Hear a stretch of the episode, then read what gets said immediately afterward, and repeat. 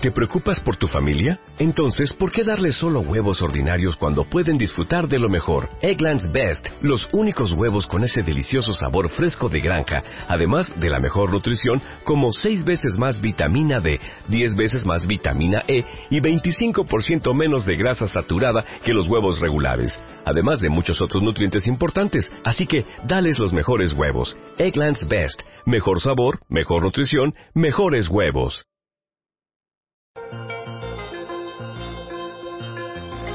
Milenio 3, en la cadena Ser, con Iker Jiménez.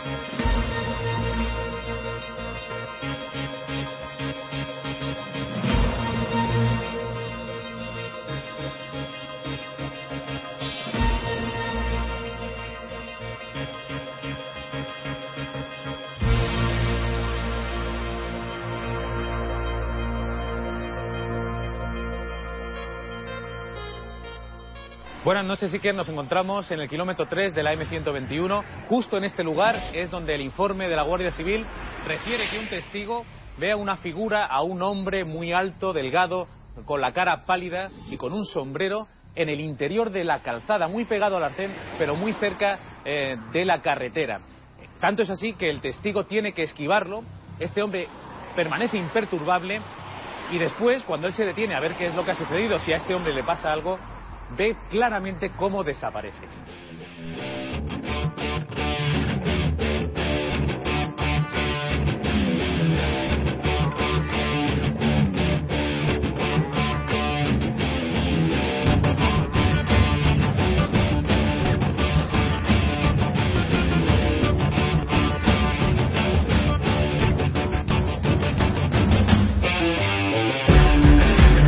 Una y 32 minutos, ¿cómo estáis amigos? Bienvenidos. Milenio 3 ya está en marcha y además lo hace con ese documento sonoro, con ese instante, un reportero, una carretera solitaria.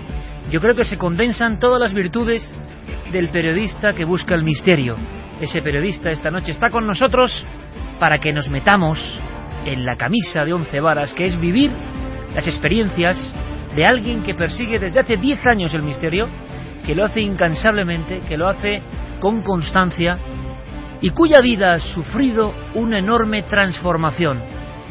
El reportero vive cosas delante y detrás de las cámaras, cosas que casi nunca se cuentan, cosas que son tan importantes como lo que luego sale en pantalla, porque paralelo al mundo de la información existe un mundo que es el personal, el interior. ¿Os imagináis a alguien que llega más o menos escéptico, más o menos frío ante ciertos temas, tratándolos como un oficio más? ¿Os imagináis a alguien que de pronto, en el transcurrir de esas aventuras, ha ido sufriendo lo que es el atisbo de lo extraño? Yo creo que el tema sugiere muchísimas preguntas que hoy podéis hacer a este compañero. Ha sacado una obra maravillosa, lo celebramos y aprovechamos la coyuntura para meternos en esos viajes. ¿Qué se siente? ¿Qué se vive? ¿Cómo es el miedo? ¿Cuáles son los fenómenos que realmente cambiaron su forma de pensar? ¿Un hombre transformado, entre comillas, gracias al misterio? Esta noche lo resolvemos.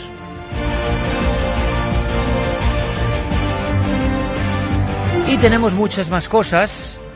Karen, buenas noches. Buenas madrugadas, sí que. Ultimísima hora, tú ponías los documentos en la redacción. Es un reportaje tipo de cuarto milenio, ya que hablamos de estos asuntos esta noche, pero que como acaba de ocurrir, vamos a contar prácticamente a borbotones, según está surgiendo la información, y es verdad que lo vamos a dejar para la segunda parte del programa, porque resulta un poco desagradable y avisamos para que quien no quiera, pues no tiene por qué escucharlo. Sí, son unas grabaciones un poco fuertes de una poseída y mira, miraba la portada de ese libro que tienes ahí, todo ¿Por qué? Por jugar a la tabla Ouija. Después de eso, médicos, sacerdotes, todo tipo de opiniones, pero los documentos ponen la piel de gallina. Guillermo León y Diego Marañón preparando todo en Nave del Misterio, en las redes sociales que ya hierven, porque sabéis que además coincide este programa con que mañana prácticamente a las 00 horas daremos, digamos, el visto bueno al día 13, que es cuando se inaugura la exposición de Cuarto Milenio. Estamos con el nervio, yo lo comentaba a algunos compañeros, a mis 42 años estoy con el nervio de casi un niño ante un examen. Es mucha la responsabilidad, pero muchísimo el entusiasmo de algo que podrá gustar más, menos, yo espero que más, pero que es único, que no se ha hecho jamás en este país y que creo que va a emocionar a todos los que de corazón amamos el misterio y lo que significa. Intentaremos dar un toque a Juan Villa, que estará todavía trabajando, y yo creo que nos contarán cómo van los preparativos.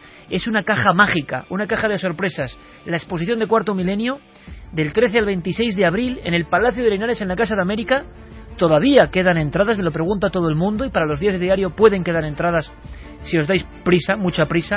Los números son aterradores, la confianza que habéis puesto en nosotros es increíble, pero que no sea losa, sino que va a ser viento a favor, porque de verdad nos hemos dejado el alma para que vosotros disfrutéis de ese evento.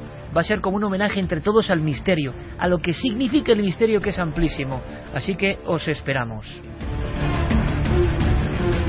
Y aquí Fermín Agustí y Geraint Martínez con estas músicas de Pacific Rim. Clara Taoces con la voz un poquito tocada porque estamos aquí el equipo de Milenio 3 con una lucha permanente contra los virus. En esta semana no podemos ponernos malos en estas dos semanas. Clara, buenas noches. Muy buenas noches. Y hablamos de cerebro y corazón, algo que tiene que ver con la medicina, con la ciencia y con el misterio que acaba de descubrirse. Pues sí, porque según un nuevo estudio de, de la Universidad de Michigan, eh, sugiere que eh, en los momentos previos a la muerte, los minutos antes, eh, se produce una conexión entre el cerebro y el corazón. El corazón se debilita y el cerebro recibe esa señal de alarma y lanza una tormenta para intentar que ese órgano sobreviva. Una conexión, se ha hablado desde la antigüedad de la conexión entre el cerebro y el corazón, una conexión que para muchos va más allá de lo físico. Vamos a descubrirlo con expertos médicos.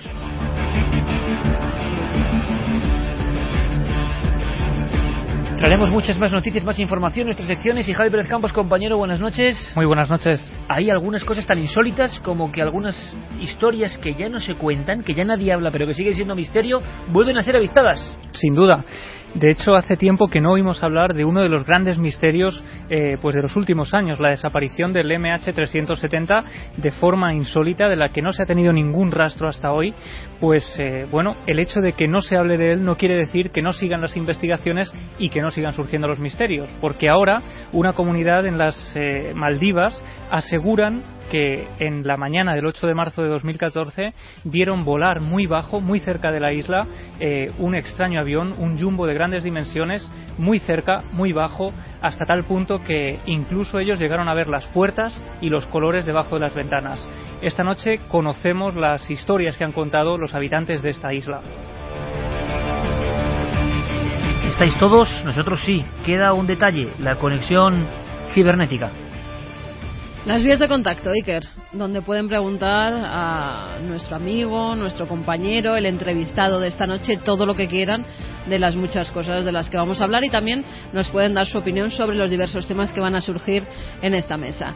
A través de las redes sociales nos tienen que seguir en Nave del Misterio, tanto en Twitter como en Facebook, como en Google Plus y nuestro correo electrónico milenio3 con número arroba cadenaser.com. Comienza el viaje esta noche para meternos en la piel de un reportero que busca el misterio desde hace una década, ni más ni menos. Toda la actualidad en torno a nuestros programas en navedelmisterio.com, el portal hacia lo desconocido. Búscanos también por Nave del Misterio en Twitter, Facebook y Google Plus.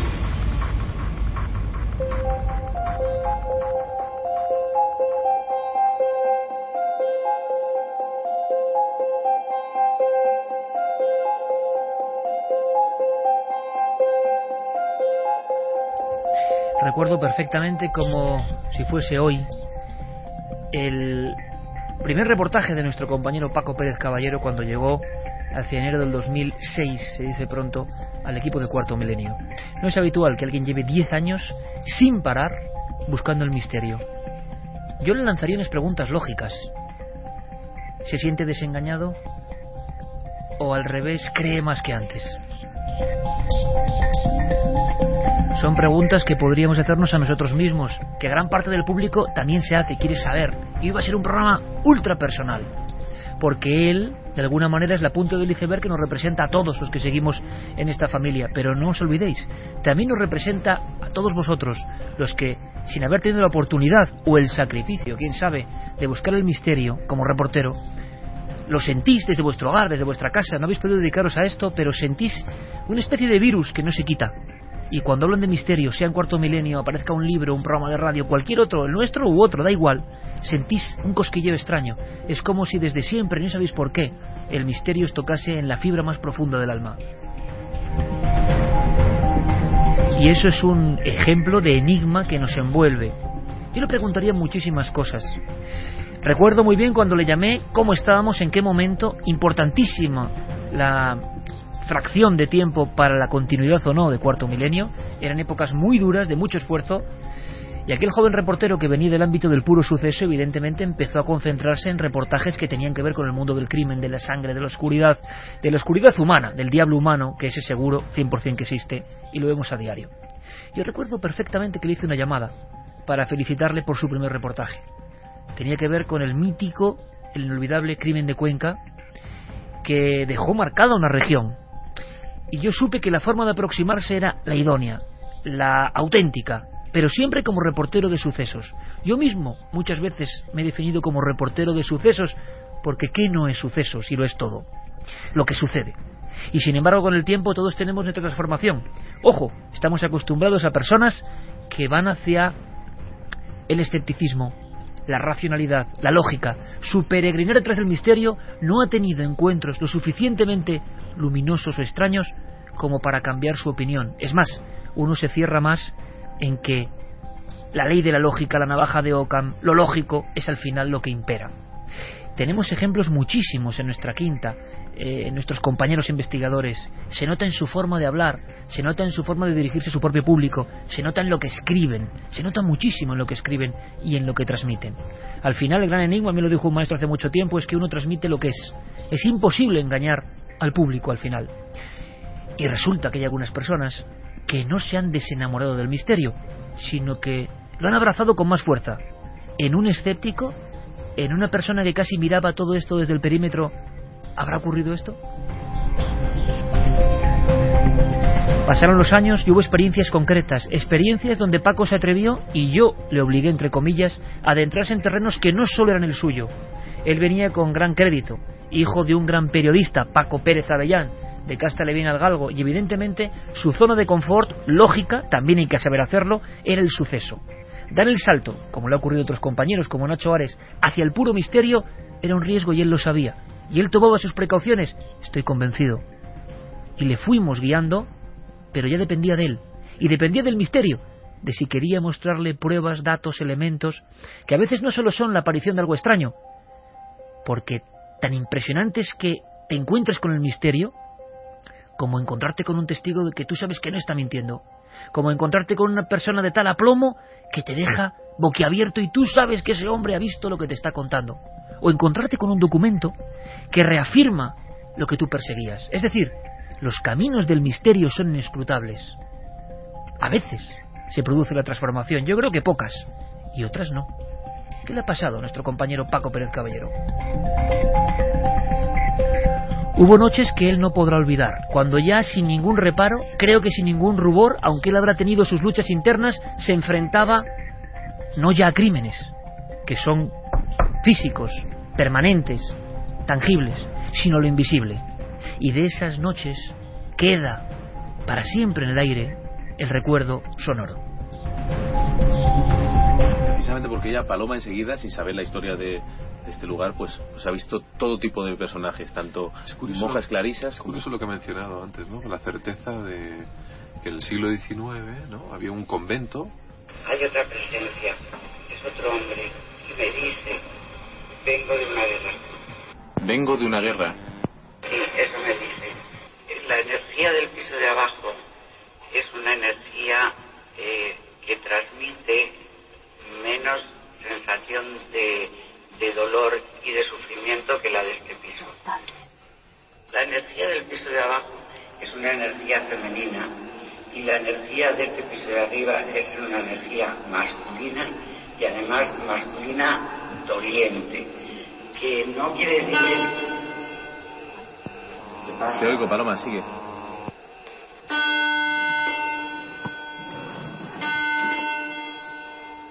¿Qué le pasa al aparatito, oye? Parece que ha habido algún tipo de interferencia, se ha, se ha cortado la comunicación. Se ha cortado la cámara de atrás. Sí. Hemos perdido además la, la cámara de atrás. Donde decía que estaba justamente la presencia. Sí. Es curioso. Pues ya empezamos. 1 y 45 minutos, Milenio 3 en la cadena SER, para España y para el mundo. Paco Pérez Caballero, buenas noches, ya empezamos. Buenas noches, ya empezamos y con qué naturalidad lo cuenta Paloma. ¿eh? La verdad es que son cosas como estas las que te, te acaban convenciendo de que hay algo más, ¿no? Porque eh, cuando uno está en una situación como, como esta que estamos escuchando. Olivenza, ¿no? En Olivenza, a altísimas horas de la madrugada, después de haberse dado una paliza tremenda a nuestros compañeros montando un, un sistema de vigilancia nunca visto en televisión para intentar perseguir lo que hubiera allí, ¿no? Había muchos testigos, personas que se prestaron a venir a contarnos eh, sus experiencias. Oíamos de fondo a una de las testigos afirmando, tras las palabras de Paloma, totalmente es eso, es eso, ¿no? Y, y yo creo que una de las cosas que conquistan de, de esta profesión, de, de, de, este trabajo que hacemos nosotros, es eh, todas esas personas que se sienten identificadas, que te dan las gracias por decir, mira, eh, simplemente me estás escuchando con respeto y no solo eso, sino que además me estás dando la prueba de que lo que yo estoy diciendo es verdad, está sucediendo. No es que yo me lo esté inventando, no es que esté alucinando. Por supuesto que todos tenemos problemas eh, médicos, eh, explicaciones a veces eh, que son puramente racionales, que nuestros sentidos nos engañan, desde luego. Pero a veces hay algo más. Y a veces llega una persona que no conoce la historia, como el caso de Paloma, empieza a dar unos datos absolutamente aplastantes y coinciden exactamente con el testimonio de una señora que ha estado allí sufriendo y padeciendo una serie de cosas. Fue difícil, Paco, compañero. Te tenemos aquí, entre otras cosas, porque coincidiendo con la expo, no estaba pensado, desde luego, pero es, yo creo que es una bonita conjunción, Paco. Eh, tu libro inexplicable, de Poe Books, que es una editorial muy joven, pero con muchas ganas. La maquetación, el diseño es maravilloso.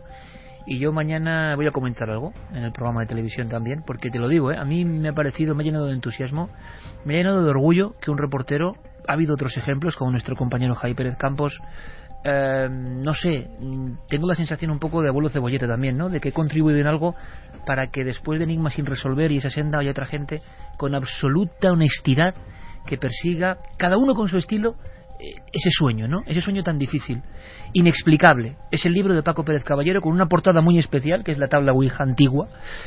Pero os digo una cosa, ¿eh? es muy difícil, y lo explicaré después, mmm, que haya un libro así. Primero porque tienes que llevar 10 años sin parar en televisión siguiendo el misterio. Creo que eso no lo ha hecho nadie. Eh, Paco, mmm, fue difícil el reto cuando yo empecé a decirte que, bueno, primero aceptar, ¿no? Tú venías del puro suceso, tú eres hijo de un gran periodista amigo nuestro del suceso, un, un maestro en ese ámbito que todos aquí admiramos y que hemos trabajado con él todos, tú lo sabes bien. Y de pronto, por circunstancias del destino que yo creo que nunca son casuales, la casualidad es una forma de llamar aquello que sabemos que ocurre pero no sabemos por qué pasa, y te embarcas en esta historia y yo conociéndote muy bien creo que un, una buena oportunidad de continuar en un medio televisivo que es muy difícil pero hoy vamos a ser súper sinceros todos. Vamos a, desnudarnos.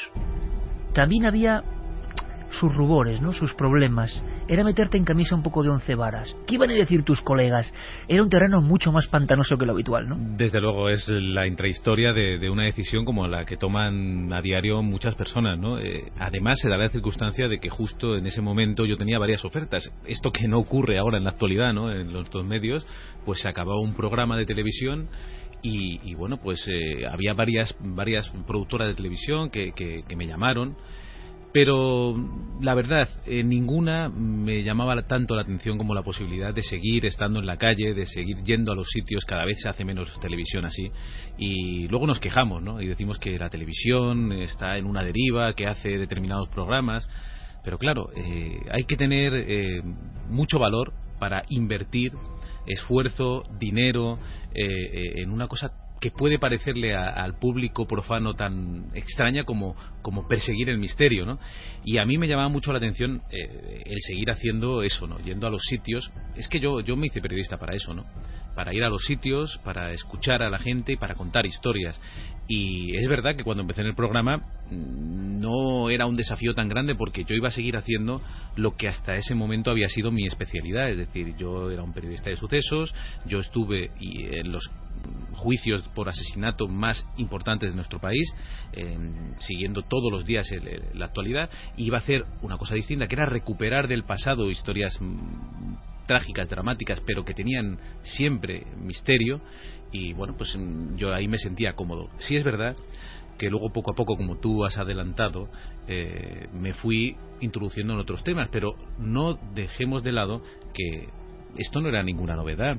Tú mismo dices, eh, yo me considero un periodista de sucesos. Claro, eh, no nos olvidemos del caso y otras publicaciones anteriores en las que no se desechaba ningún suceso, nada de lo que ocurría, ¿no? Y si había una serie de personas que habían visto un objeto volante no identificado o tenían en su casa lo que ellos pensaban que era el fantasma de un familiar o cualquier experiencia que se salía de la norma, pues eh, era recogida por los periódicos, lógicamente, ¿no? Lo que no se entiende es lo de ahora, porque ¿quién es la persona que toma la decisión de decir esta parte de la realidad no es importante? Yo no lo entiendo. Yo siempre he tenido mucho respeto por estos temas. Siempre me ha parecido que la gente dice la verdad, cuenta lo que les pasa. Donde nos metemos en terreno espinoso, y, y quizá ninguno de los que estamos en esta mesa tenemos las respuestas, es a la hora de interpretarlo. No lo sé, pero creo que una cosa, y tú también lo decías en esa introducción que habéis hecho tanto Carmen como tú y todo el equipo maravilloso que forma Cuarto Milenio, es ayudarnos a todos, a mí por supuesto, y a todos los compañeros, y yo creo que a todos los espectadores, a sacudirnos los complejos. Es decir, aquí ha pasado una cosa, y vamos a analizarla, como hacemos todos los días en Milenio 3 y en, Cuarto Milenio, y lo vamos a someter a todas las lupas. Es decir, el científico más escéptico, el hombre que más creyente, la persona más erudita en el mundo del misterio, eh, el científico que viene a desmontar el asunto, y vamos a sacar conclusiones. Yo creo que eso no se había hecho nunca y, creo que todo el mundo lo agradece. El que cree, el que no cree y el que está en el proceso. Y cuando uno va con honestidad, con respeto a estos temas, la propia realidad te va golpeando, ¿no? Paco, ¿cuál fue el primer... Fíjate, no te hablo ni de lugar, que es lo lógico preguntar, pero luego iremos por ahí. ¿Cuál fue el primer testimonio, la primera persona, el primer impacto que tú dijiste, hablando de puro misterio, de algo que era misterioso, que se te quedó como diciendo, uy, ostras, este individuo me está contando algo muy potente, oficialmente imposible, y de verdad que me está calando, que me está entrando, que yo creo que este hombre no miente en absoluto y me está impresionando. ¿Lo recuerdas? Bueno, el primero, primero no lo sé. Eh, es, es, una pregunta muy difícil porque he hablado con mucha gente y, y, yo ¿Cuántos reportajes? Hay, no, no sabría decir, no, no me atrevería a decir. En este libro hay como unos 80 reportajes aproximadamente. Yo es que la verdad es que tampoco he hecho una, una, cuenta. Porque Pero andamos igual cerca de los 200 reportajes de televisión. Aproximadamente cada reportero hacemos unos 20, 25 reportajes por temporada, llevamos 10, pues eh, ese es el cálculo, ¿no? Eh, entonces muchas cosas se te olvidan y, yo no sé cuál fue el primero. Sí digo eh, que siempre que vamos a un asunto... Recuérdame uno de todas formas. Algo que, que tú digas, wow, ¿no? para entender ese esplendor de que hay un momento en que el propio reportero, avezadísimo, y es la imagen que yo quiero que todos los oyentes tengáis, él mismo se sorprende de lo que está escuchando porque le está calando, llegando a un lugar potente de su interior. Mira, yo ya lo hemos contado en Milenio 3, pero eh, cuando fuimos a Herrera del Duque, por ejemplo, a, la casa de Herrera del Duque, donde había un hombre que además eh, luego en las redes sociales tuvo que defenderse de, las personas que, que, ya iban a opinar ¿no? libremente. Sabes que las redes sociales eh, han hecho algo muy bueno, pero también han hecho algo muy malo, y es darle voz a todo el mundo. Y hay mucha gente que a veces lanza determinadas afirmaciones sin darse cuenta de que hace mucho más daño de lo que ellos creen, ¿no? Eh, esta persona nos contó una historia personal eh, en contra de las recomendaciones de su familia se metía en un lío. Sí, se metió Mucha en un lío. gente cuando te confiesa algo se mete en un lío y eso la gente no lo sabe. Pero yo estoy muy orgulloso de, de ser esa persona, igual que mis compañeros, igual que todo el equipo, de eh, que a la que se acercan sabiendo que les vas a escuchar con respeto y sin juzgarles, porque entre otras cosas, yo es que no me considero persona mm, capacitada para juzgar a nadie, ¿no? Pero en todo caso, eh, este hombre se nos acercó, nos llamó, nos dio su, su historia y fuimos allí a la casa de Herrera del Duque. Yo me acuerdo perfectamente con, con el operador de cámara José Alberto Gómez y, y nos marcó mucho a los dos porque lo que contaba lo contaba con una fuerza que los dos estábamos deseando que pasara algo de lo que él decía. Y él ¿Lo decía- contaba Paco? Sí. Así. Yo creo que lo más importante para destacar sobre la trayectoria de- del compañero de Paco es la transformación ¿no? que todos hemos podido ver a lo largo de las temporadas de, de Cuarto Milenio. Este es Carlos Antes, Largo, que ahora nos contará. Paco, No, no, no, esto, esto no, este Este momento es- no. este sí que me ha este, sorprendido. este- este te sorprende porque verás, ya ves lo que va a contar.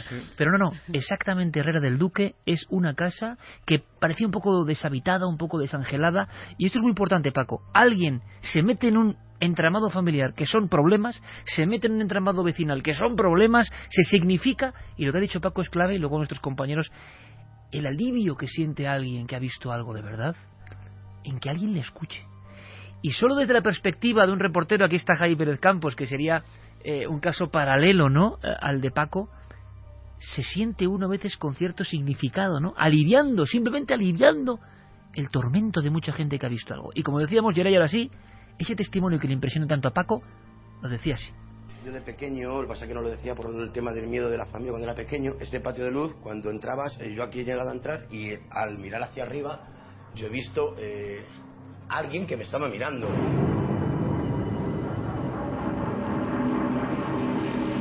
Digo, cogí, digo, Cristian, digo, ¿qué, te- ¿qué ha pasado? No, nada. Digo, como que nada, joder, estábamos hablando, digo, y ya no hablas. Joder, tío, dice, no, dice, la abuela que vive aquí al lado, dice, que me está mirando con una cara. Y claro, yo me quedé, digo, a ver, Cristian, ¿me estás diciendo que tú has visto hay una mujer mayor? Joder, tío, no me, no me digas que, claro, la mujer que vive aquí al lado. Digo, mira, Cristian, esa persona lleva ya siete años muerta. Uno se encuentra con estos casos propios de su Edgar Allan Poe, de la aparición rotunda en pleno siglo XXI y alguien muy asustado, una persona nada más con, con una trayectoria en este caso y que se metía en problemas. Las personas que te cuentan el misterio, que habla el reportero con ellos, que los encuentra en diferentes puntos de España, sienten ese alivio, tú lo has notado Paco, Sí, sí. cuando el reportero simplemente escucha, y esto ya es un misterio, ¿eh? No, y se me acercan, bueno, incluso se lo comentaba Javi Pérez Campos, hace muy pocos minutos, ¿no? Se me han acercado a contarme una historia, te reconocen y simplemente eh, se te acercan para decirte, oye, mira, me ha pasado esto, un día tendría que llamaros, pero es que me da pudor, ¿qué van a pensar, qué van a decir? Pero yo te lo quiero contar. Y te cuentan, y te paran, y, te- te entretienen 30 minutos contándote una historia, ¿no? Porque lo necesitan. Y la verdad es que mm, a mí me parece que eso es una labor que hace el programa y que, y que era muy necesaria y que parece que es que está mal mirada, ¿no? ¿Qué pasa? No se puede hablar de las cosas. Realmente, ¿para qué estamos entonces en Estamos esta en un tabú, por tanto, donde no hay tabú. Absoluto, absoluto. Bueno, a vosotros no os lo tengo que contar, ¿no? Que, que, que habéis sido, por ser cabezas de este equipo, pues muchas veces objeto de críticas absolutamente injustas, ¿no? Pero todos, en, en pequeña medida, lo somos, ¿no? De repente te miran, a mí, por ejemplo, oye, tú que te dedicabas a una cosa seria, ¿cómo te has pasado ahora al lado oscuro? Digo, bueno, no lo sé, yo creo que ahora estoy haciendo más verdad que nunca, ¿no? Es decir, eh, estamos yendo a lo que la gente siente, a lo que la gente experimenta y lo estamos contando con toda honestidad, sin tratar de convencer a nadie, porque nosotros no somos ni una religión ni, ni somos periodistas. Es que de verdad eh, cualquier clase de periodismo deberían estar escuchando y viendo cómo se hace el periodismo a pie de calle. No hay tantos programas que lo hagan, por supuesto no somos los únicos, ¿no? Y, en otras mm, áreas se están haciendo muy buenos programas de televisión y muy buenos programas de radio, pero mm, yo creo que, Cuarto Milenio y Milenio 3 son ejemplo de, de honestidad, ¿no? Y muchas veces eh, la sensación que se trata de transmitir es la contraria, ¿no? Y, y, bueno, yo, yo es que como nunca he tenido ningún tipo de, complejo, pues eh, esto que tú decías de la transformación, te lo he dicho y lo digo con honestidad, yo la verdad es que desde dentro no la he vivido de esa manera tan, tan radiante, ¿no? No lo sé si ha sido así como, como, como tú lo cuentas, pero sí es verdad que, claro, eh, poco a poco, a fuerza de trabajar, de hacer casos y, de no ponerte muros, ¿no? Es decir, es que las cosas pasan. Este hombre que estábamos escuchando te está contando una cosa y a mí en ningún momento me dio la impresión de que, de que se pudiera fabular sobre eso, se lo, se lo pudiera inventar. ¿Qué gana él si todo lo que sacó de, este reportaje... Problemas. Eran problemas.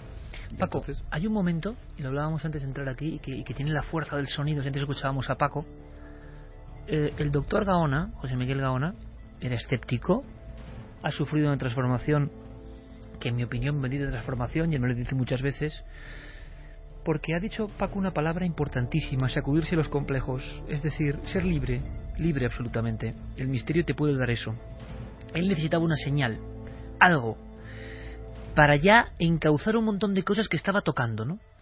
Desde em, el absoluto rigor profesional, el absoluto currículum de la más alta alcurnia y el absoluto sentido científico, él sabía como grandísimos científicos, y no vamos a nombrarlos ahora, que hay un momento que pasan cosas fuera de lo ordinario y que el propio ser humano tiene el sentido, me atrevería a decir que casi todo ser humano, si no está ya absolutamente lobotomizado, tiene todavía un recuerdo, aunque sea remoto, en su alma, en su cerebro, que conecta directamente con lo que sería lo innombrable, lo extraño, lo sorprendente.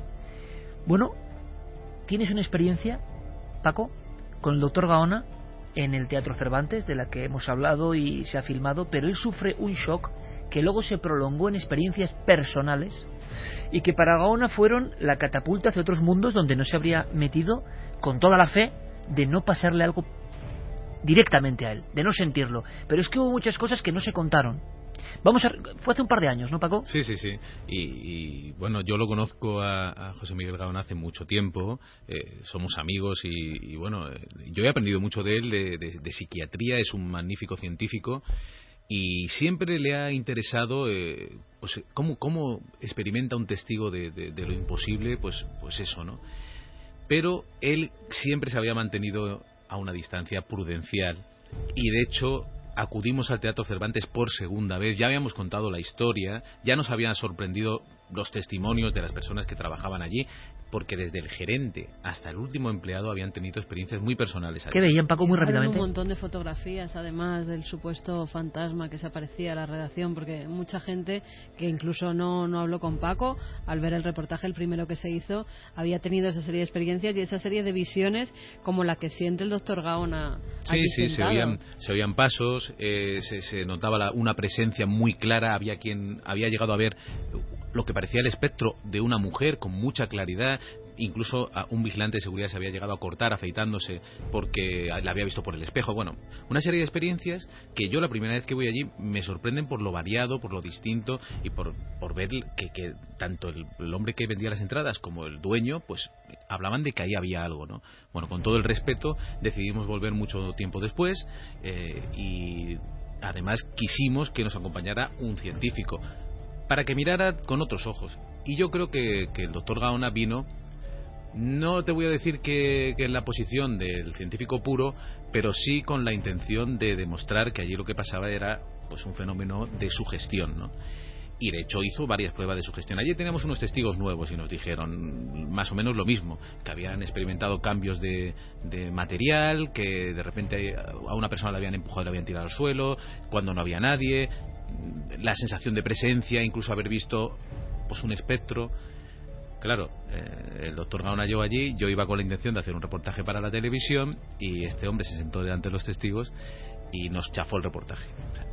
dijo que aquello era pura sugestión y delante de los pobres testigos que con toda su buena fe nos estaban contando lo que sucedía y, claro, el doctor Ronald dijo, mira, si no pasa nada, porque todos nos podemos sugestionar y vosotros mm, igual sois menos sugestionables que yo, pero que sois sugestionables, vamos, que no, no os preocupéis. Bueno, con esta tesitura nos preparamos para la prueba nocturna. Empezamos a la una de la madrugada, en Almería no había nadie, eh, totalmente seguro, estábamos en la puerta del teatro a unos 100 metros de, esa puerta con una furgoneta, con los walkie-talkies. En aquel momento no teníamos eh, tecnología para estar viendo lo que le estaba pasando al doctor Gaona. Y entonces por eso yo lo viví con una distancia. Y, desde un punto de vista pues muy similar al suyo, ¿no? Es decir, yo estaba viendo que el doctor Gaona estaba entrando en el juego del teatro, ¿no? Empezó sentándose diciendo, bueno, estoy notando una presencia, pero yo creo que es mi lóbulo frontal, bueno, en fin, él dando la explicación racional, ¿no? Además con, con ese tono... Resistiéndose. ese tono que tiene el doctor que, que, que, bueno, que parece que todo es muy normal, ¿no? Aunque aparezca un fantasma, pues es todo muy normal, ¿no? Pero él se va asustando. Y se va notando perfectamente en la voz, perfectamente, ¿no? Yo no sé si luego, porque la televisión tiene estas cosas, ¿no? No sé si la televisión llegó a transmitirlo. Vamos a escucharlo en voz, Paco, y luego vamos a contar la otra historia, lo que nadie sabe, ¿vale? Estupendo. Vamos a escuchar ese momento. Ojo, que cambia la mente radicalmente.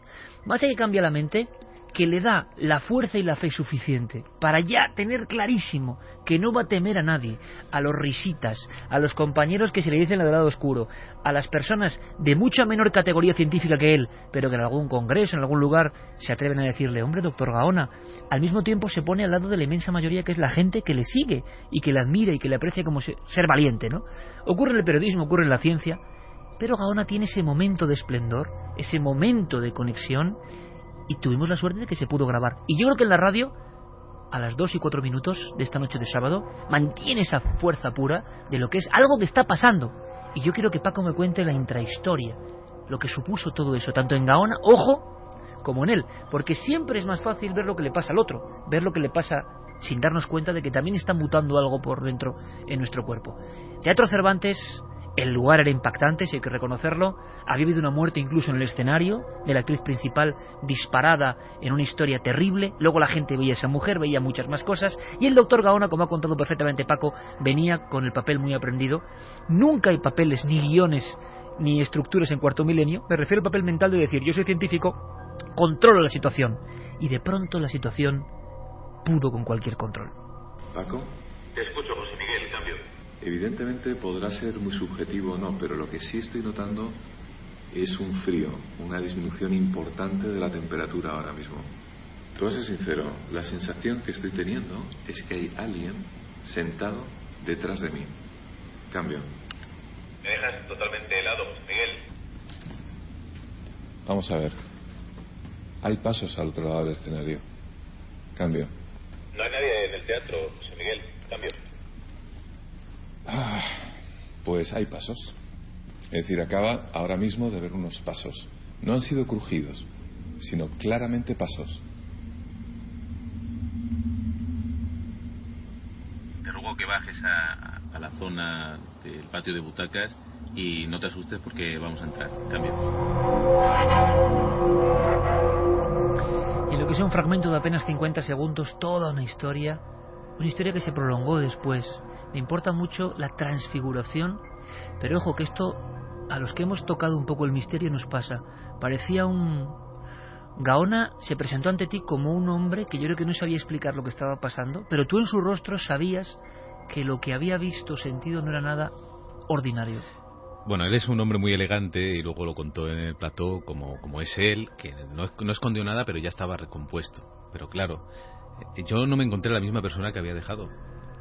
Lo has dicho como, o sea, cuando tú vives el misterio, el que sale de la experiencia con misterio no es el mismo. No, no, Esa de hecho, pero yo voy a ser sincero, es decir, yo creía que Gaona, y además se lo dije a él, se había metido tanto en el personaje que, que, que bueno, pues, pues, eh, había experimentado lo mismo que los testigos, es decir, él mismo hablaba O sea, de su él, gestión. él mismo había sido preso de la Había sugestión que él intentaba dominar, ¿no? Claro, porque, porque yo no estaba viendo nada y a través de... Claro, yo le estaba escuchando nervioso, mm, eh, asustado, pero ¿qué sucede? Eh, yo estaba allí, yo sabía que el, el ambiente estaba absolutamente controlado y cuando yo reviso el material es cuando llega la sorpresa. Por supuesto yo no dudo de la honestidad de José Miguel, yo sabía que estaba diciéndome que había sentido una serie de cosas, yo además le había visto completamente desfigurado, nos íbamos a ir a cenar a comer un bocadillo ya a las 4 de la mañana y él no quería cenar, decía que tenía arcadas, estaba completamente blanco. ¿Por qué? Porque se había encontrado con una cosa que su cerebro racional no podía explicar. Es que él llega a definir, que yo creo que es uno de los momentos impresionantes de la historia del programa, que esa sensación se ubica totalmente en una de las butacas que están detrás de él y que podría decir en qué butaca estaba la Sí, persona sí, sí. cuando no había nadie mirándole. Y que notó que se levantó, que fue detrás de él, que se oían los pasos, pero no queda ahí. Es que luego comprobamos las cintas y la cinta de la cámara que estaba grabando en Night Shot en el escenario se apagó sin que hubiera una razón aparente. De acuerdo, un fallo mecánico. Bueno, pues de acuerdo, el primero en pensarlo soy yo. pero justo en el minuto en el que Gaona está hablando de esos pasos. Él siente justo al lado de esa cámara una bajada muy fuerte de temperatura, que además lo cuenta en el programa y que se mueve y que solo es en ese punto concreto. Y luego nos habla de esos pasos muy perceptibles, ¿no? Y cuando yo empiezo a revisar el material, resulta que esos pasos han quedado grabados en todas las cámaras. En ese teatro no había nadie. No hay ninguna explicación aparente para esos pasos. Cuando hay algo así, pues yo no digo, no puedo decir qué son, pero lo que es evidente es que sucede algo que coincide con lo que nos están diciendo todos los testigos, de los que no hemos dudado en ningún momento, y que ha experimentado el propio científico. El científico acostumbrado a mapear el cerebro resulta que le ocurre algo a él que no sabe cómo explicar. Se produce la rotura de esquemas total. Pero tú sabes que luego José Miguel Gaona, días posteriores y en su hogar y con una sensación muy potente, se encontraba como mm, con la sensación, valga la redundancia, de que algo, algo estaba pasando. Se había roto la coordenada del ordinario. ¿Y esto cómo pesó en ti, Paco? Hombre, yo creo que como en muchos espectadores, lo que pasa es que yo estaba más cerca, el ver que una persona de un reconocido prestigio, eh, que además siempre ha hablado con honestidad, pues pierde el miedo y dice, claramente esto es lo que me ha pasado. Y, bueno, oye, no, no es una eh, manifestación de, de, una enfermedad mental, ni de que se me haya ido la cabeza, ni de que esté asustado y haya visto cosas que no son. No, es una cosa física, es decir, es que ha quedado grabado.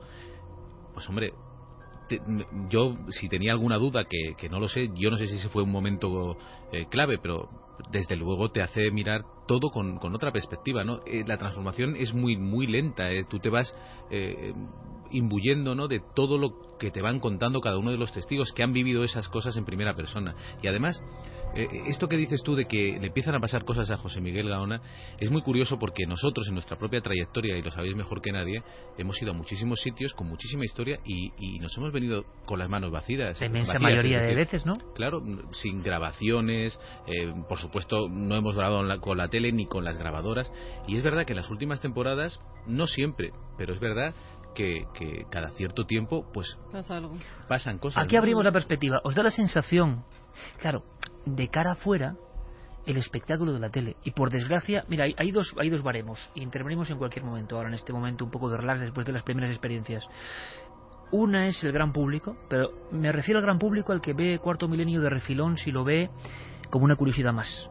Ese gran público está acostumbrado a que le digan que la tele es todo un fraude, que la tele es una máscara y que la tele es un circo y un espectáculo. Y no va a dejar de creerlo. Y luego está un bloque que es el que irá el lunes a la exposición de Cuarto Milenio, que siente Cuarto Milenio y Milenio 3 como algo más, que saben que no no es que uno sea fanático, no, no, pero que saben que hay una conexión especial. Lo suyo no es ver una curiosidad para matar el rato.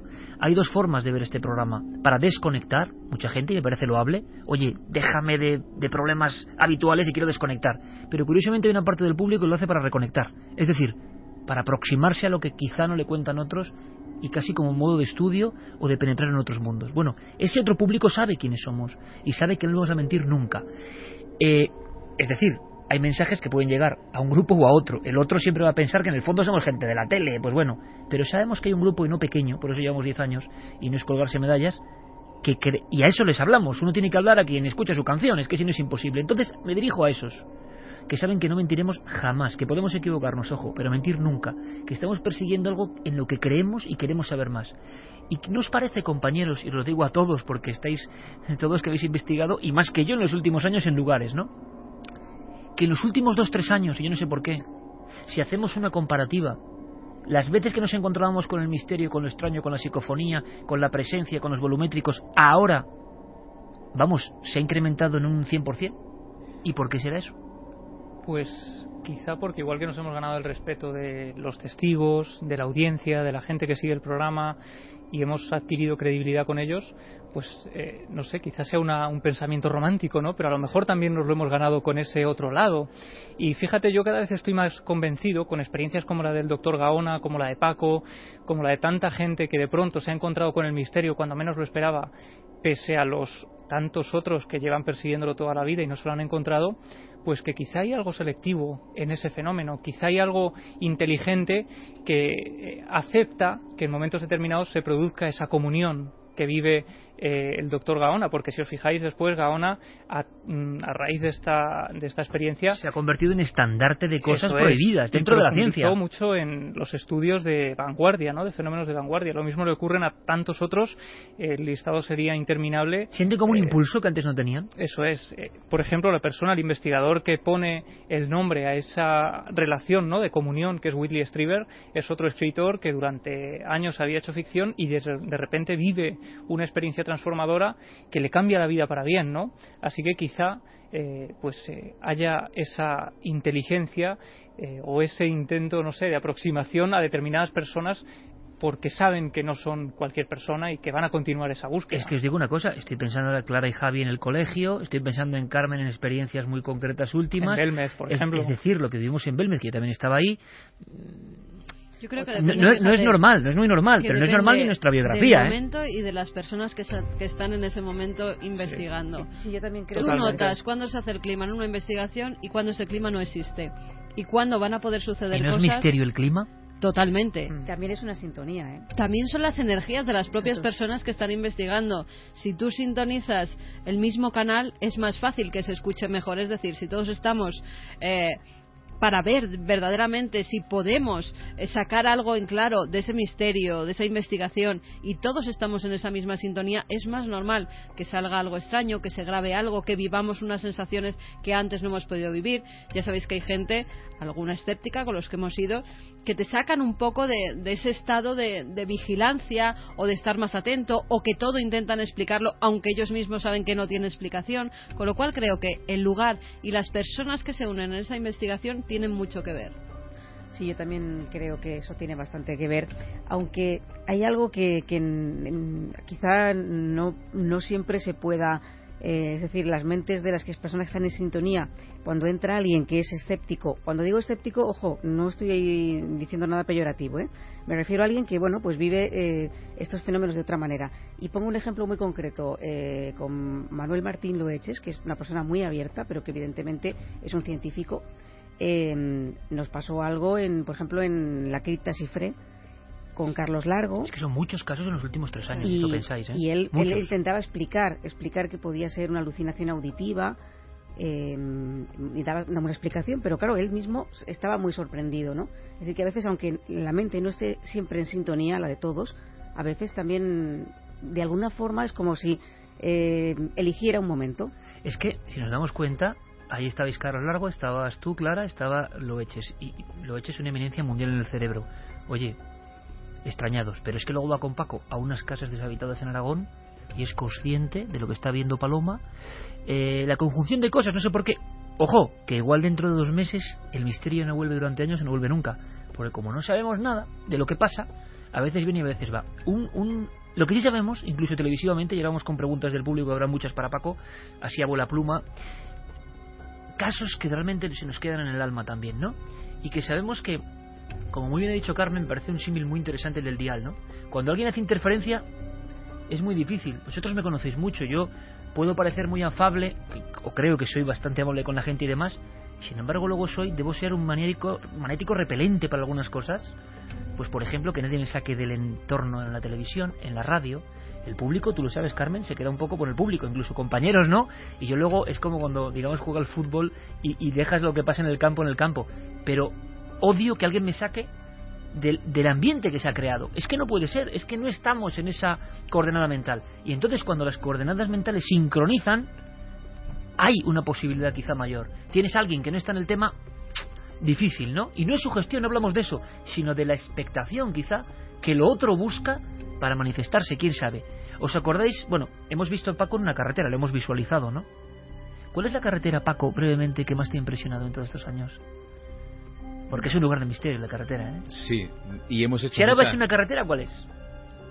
Pues mira, yo la primera que he visualizado, porque es que siempre son preguntas, es un poco a traición, pero... Eh, Como debe ser, ¿no? La última alerta ovni que hicimos, eh, ¿te acuerdas que me mandasteis a, a las Urdes?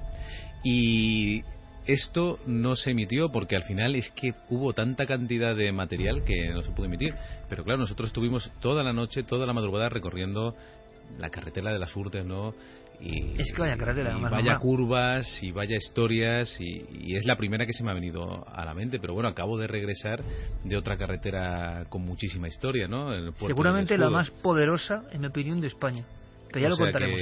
mucha carretera. De todas maneras, en ese corte que has puesto también eh, tiene tela porque es que eh, los coches pasaban a una velocidad que se puede escuchar incluso en la crónica que estábamos pegados a los coches, que yo estaba más pendiente de decir, oye, a ver si nos vamos aquí a, jugar la vida eh, y no vamos a poder contar tampoco y ninguna historia. lo imposible, en una figura en mitad de una carretera transitada. De, esa de esa aventura que con la que empezábamos el programa hay una historia muy curiosa que vivimos Paco y yo, porque nos íbamos juntos, yo me iba a Jadraque y él se iba a la carretera de Meco, si no me equivoco. Porque, hacíamos una operación coordinándolo con expedientes de la Guardia Civil, denuncias que, se habían visto. Sí, y, y, esas denuncias hablaban de visiones en puntos muy concretos de nuestra carretera, que luego, después, nosotros, por nuestra cuenta investigando, descubrimos que eran puntos negros y que en ese kilómetro exacto, solo cuando fuimos allí descubrimos que había unas cruces eh, conmemorando unos accidentes que se habían producido un año atrás. ¿Cuántas veces la muerte en carretera y luego el misterio se han unido. ¿eh? Pues esta historia viene también un poco eh, a la colación de la credibilidad y lo que hablábamos de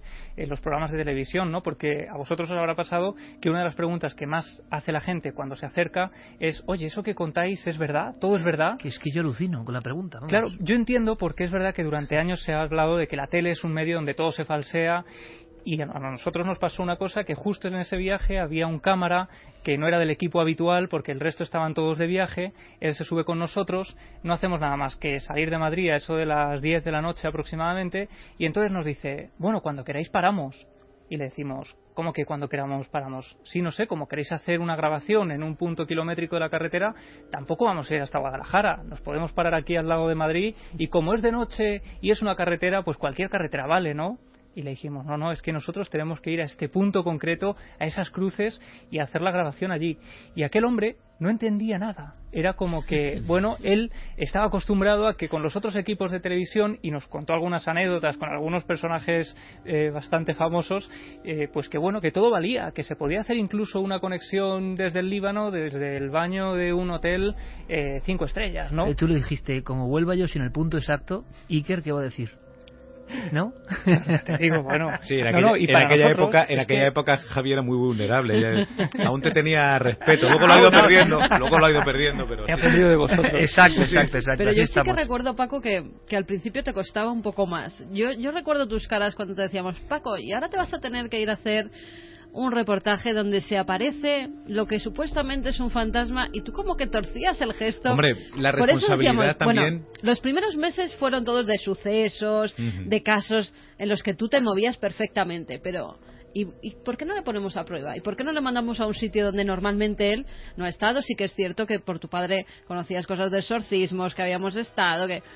Pero un sitio donde había apariciones además es que lo comentábamos, sí que yo cuando llegábamos a casa comentábamos, es que Paco yo creo que no le gusta esto de perseguir fantasmas, que como que... No, la, dificultad, la dificultad que tiene eh, el afrontar un desafío, ¿no? El decir, vamos a ver, ¿y cómo informamos de esto? ¿Y cómo nos enfrentamos a esto? ¿no? Y sobre todo con personas que venían con otros compañeros que tenían eh, esas especialidades y que sabían perfectamente cómo ir a esos lugares, ¿no? O sea, era más el, el peso de saber cómo afrontarlo, cómo contarlo, que, otra cosa, ¿no? Eh, por ejemplo, eh, se cuenta en el libro eh, aquella historia de la mesa de nules, ¿no? Que a ver, yo no sabía nada de, esas mesas, ni, es empezar de cero, ¿no? Y, bueno, aún así, pues se consiguen los logros y, conseguimos llevar esa mesa. la famosa mesa espírita? Sí, impresionante. Hay fotografías en tu libro, inexplicable, de Paco Pérez Caballero que estamos presentando para todos vosotros. Y yo le dije a Paco, lo pones en el libro, porque hay una cosa que me parece que es maravillosa, que es que no te has limitado a repicar los reportajes o a seguir lo que hiciste, sino a aderezarlo de lo que estamos haciendo hoy, ¿no? Con toda la historia personal. Tú te encargas, te encuentras con un encarguito, que es Paco, en los años 70, en el 75, todo un pueblo eh, catalán salía a la calle porque con unas niñas una mesa se movía y daba mensajes, mesas parlantes se llamaban, y yo creo que esa mesa todavía sigue. Hasta Televisión Española grabó en blanco y negro, con Darbo a la cabeza, eh, y con todo el pueblo mirando lo que era la mesa de los espíritus, que con las yo patas. recuerdo que tú le decías, Paco, quiero tener la mesa en el plato. Claro, no. Y yo, te digo una cosa, yo lo consideraba, exacto, yo lo imposible. Exacto, hablaba- yo, mismo lo consideraba imposible. Hablaba Carmen de la cara. ¿Qué cara puede poner un periodista de sucesos ante esto de unas mesas que supuestamente se comunicaban con el más allá y del- de las que yo no tenía ningún conocimiento? ¿no? En una reunión Y sin embargo era un fenómeno sociológico que era interesante, Sí, sí. impresionante. Bueno, ¿no? y, y- y recogido en los periódicos de la época como no se recogería ahora, ¿no? Con, con miles de personas allí reunidas en torno a esa, a esa niña que hacía bailar la, la mesa. Bueno, localizamos a la niña, la entrevistamos, trajimos la mesa, ¿no? Y pues una historia que, a pesar de que en su momento Sebastián Darbó hizo allí unas pruebas y para él quedó demostrado que la mesa no, pues no tenía ningún poder y que aquello pues se hacía con algún truco, aunque no se llegaba a saber cómo, yo pude ver en aquella mujer pues un auténtico terror a la mesa, ¿no? Ella me decía, mira, yo no tengo Una mesa que la tenían ser como encarcelada, ¿te Sí, acuerdas? sí, la tenían olvidada y, y me decía, yo de niña hacía estas cosas y no le daba ninguna importancia, ¿no?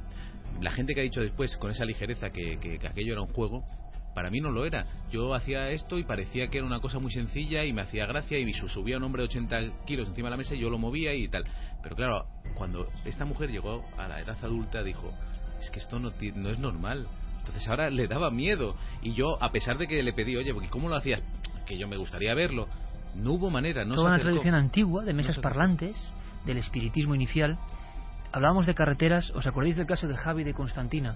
Yo creo que es uno Sí. de los más potentes que hemos contado y que no sé cómo resumiríamos, Paco. Una familia que tiene la pérdida más terrible, que es un chaval de 16 años que se mata en moto. Sí, sí. Además, gracias a Pepe Ortiz, que le quiero mandar un, un saludo muy muy fuerte a su familia, porque le queríamos mucho en este equipo. sí, Él lo luego. sabía, ¿eh? Él lo sabía y que se nos marchó.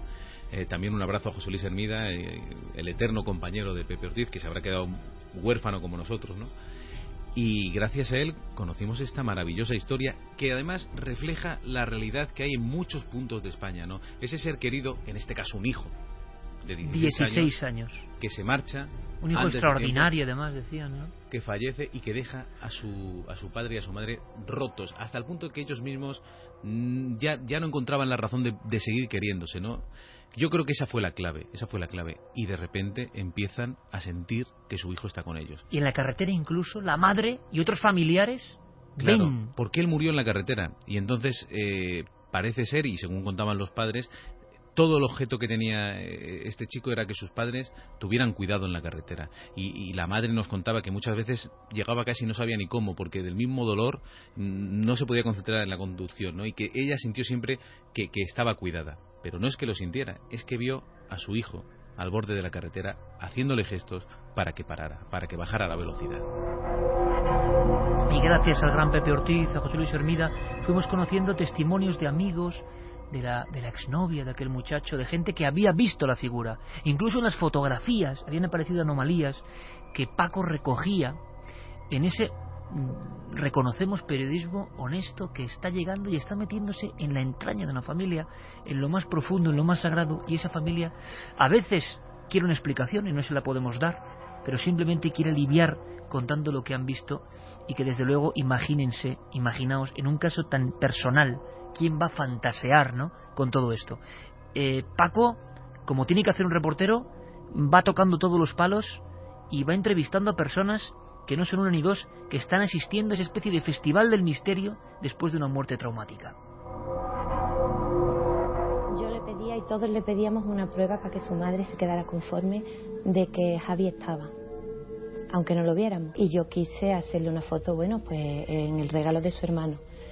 Les dije, venga, pues poneros, ¿no? Se pusieron unos cuantos de niños y eché la foto. Entonces en el momento de echar la foto yo, yo lo vi. Lo mismo que sale en la foto yo lo vi con mis ojos. Justo la fotografía se toma desde este punto, el cuate estaría debajo de ese, de ese árbol y se ve algo extraño, algo que tú como cámara tampoco explicas muy bien. La estuve viendo y para mí, por supuesto, era, es, es una cosa que no es, no es natural. Porque era un día como está hoy, que es un día que no, que no hay sol, no puede haber reflejos. Es una cosa extraña y rara. 2 y 27, Paco abre una página de su libro Inexplicable y aparece esa foto de ese niño, desde luego siendo más criba antes de matarse, y aparece rodeado de una especie de, luminaria, ¿no? Eso en la familia se queda como una señal que antes nadie había advertido. Son esas pequeñas cosas de la España mágica, de, de, la España que no se cuenta muchas veces, personas de, nivel mm, económico importante, personas que tenían una vida feliz y de repente les viene enseguida el drama y con él el misterio. Pero tú has contado a veces, Paco, que, que la visión poderosa de la televisión, a veces la radio tiene evidentemente mejor fama que la televisión, porque la radio no tiene imagen y es como el que lee el libro y ve la película. Mm, la imaginación aporta y aporta una cosa que es insuperable, que es el poder del cerebro, ¿no? Pero a veces la televisión tiene el poder del impacto, de la imagen y pocas veces tanto impacto como estos espejos de la muerte, pleno mm, corazón de Aragón, y Paco se encuentra con unas momias que están ahí, que están siendo examinadas casi como en una película de CSI ante sus ojos. Son unas momias que como que nadie quiere, que se han quedado en tierra de nadie, son momias pelirrojas, son momias de niños, son momias que cuentan una historia bajo una iglesia en Aragón y que nadie sabe qué hacer con ellas, pero cada una de ellas es como una especie de crónica del tiempo antiguo. Y mirar cara a cara a esas momias de niños yo sé que le produjo un impacto enorme a Paco Pérez Caballero en estos peldaños del camino de transformación del reportero. Yo creo que aquí también el sonido tiene una enorme potencia, una enorme fuerza. Esto ocurría bajo una iglesia en Aragón, ahora nos cuentas. Es que está realmente impresionante. Fíjate, está lleno de, de arena. Este está totalmente momificado. Vamos a tomar una muestra de estos insectos para pasárselos a la entomóloga y que nos diga qué corresponden. La zona que más tiene es justo donde están los, el, hábito. Fijaos que conserva perfectamente todas las, uñas. Mira, se aprecia también la cinta que le, pusieron para sujetarle las, las manos. Era una momia de una niña en este caso. ¿Cómo eran esas momias? ¿Por qué te produjo ese impacto enorme este reportaje? Bueno, yo, la verdad es que nunca había estado tan cerca de una momia sin tratar, sin guardar, sin vitrinas. Eh, fíjate que en mi trayectoria sí que he estado ante cadáveres, he estado en, morgues, pero claro, ver un, cuerpo humano consumido, eh, no saber qué hacen tantos niños enterrados en aquella iglesia, conocer la historia de, mano de Nacho Navarro, de, de, estas momias abandonadas en un rincón de la, de la iglesia, protegidas por la alcaldesa de Quinto, pidiendo ayuda para poder restaurarlas, que por cierto, este lunes comienza la restauración de las momias gracias al programa Cuarto Milenio. Es decir, esto hay que dejarlo clarísimo, un patrimonio que se hubiera perdido si no le hubiéramos dado difusión. Y hay que decir que ya cuando estábamos eh, de camino a Quinto, hubo quien intentó que no se emitiera el reportaje. Por una sencilla razón. Las manos negras, de eso, ¿eh? Claro, porque quedaba a la vista de todo el mundo pues la vergüenza que tiene que dar el tener pues algo que nos pertenece, que, que nos demuestra nuestra naturaleza humana oculto, mm, perdido, sin, sin darle ningún tipo de tratamiento. ¿Por qué? Porque, claro, cuesta un dinero, cuesta un trabajo, cuesta, cuesta un esfuerzo. Momias de niños y muchas momias pelirrojas. Sí, un misterio que, eso nadie... lo supo explicar porque allí, claro, yo pregunté, ¿y aquí en Quinto qué pasa? Que hay muchas personas pelirrojas. Yo también pregunté a la especialista qué sucede, que a lo mejor en ciertas momias, cuando pasa el tiempo, pues se va perdiendo el pigmento y se queda bueno, y ni la especialista ni nadie, no, es que eran pelirrojos, es que, y, en gran número, ¿no? No sabemos. ¿Hay alguna momia que te impresione especialmente? Imagino que las de niños. pero además, eso, en un lugar que, que, estás descubriendo casi en tiempo real, que no es un museo, que no está cuidado, que te encuentras a las momias, están en el libro, en plena oscuridad, el impacto era enorme. Tremendo, tremendo, porque, porque ni siquiera había luz eléctrica, teníamos que iluminar nosotros, y hay que imaginarse, pues 50, 60 momias, no recuerdo el número, pero eran, muchas, varias decenas, y, y una gran cantidad de niños, ir descubriéndolas uno a uno, quitando esas mantas que las protegían y ver esos rostros desencajados como si se hubieran muerto ayer y se hubieran ido consumiendo ¿no? Eh, en un grito no sé, a mí me impresionó mucho y, y, me llegó muy muy profundo porque al final ves que es es lo que somos, ¿no?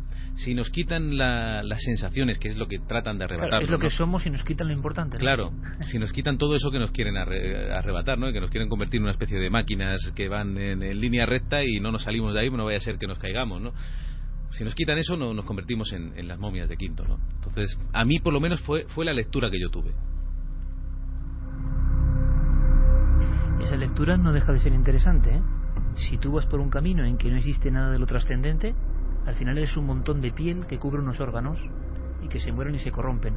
Es como decía, eh, bueno, ya incluso eh, lo que es la última etapa de la vejez, como no tengas el alma fortificada, entusiasta y con ganas todavía de, vivir y de aproximarte a lo que desconoces, con ansia de vivir todavía, eh, la vida materialista, bueno, está muy bien. A mí me gustaría todos los que niegan la trascendencia o que haya otra cosa, ponerla delante de las momias de Quinto y decir, esto es la naturaleza, y seguramente sentirán que lo que hay dentro de ellos no tiene mucho que ver. Ahora, hay un momento en que eso se despega de nosotros, y es uno de los grandes misterios. ¿Qué grandes misterios eh, plantean nuestros amigos en Milenio 3, Carmen, a Paco así, titulares, para que podamos elegir algunos? Pues nos dicen DJ Shema, soy de ese grupo de personas que gracias a vosotros he encontrado en mí otra persona, gracias a vuestra seriedad y cercanía. A J, ¿qué es lo que da más miedo cuando te enfrentas al misterio?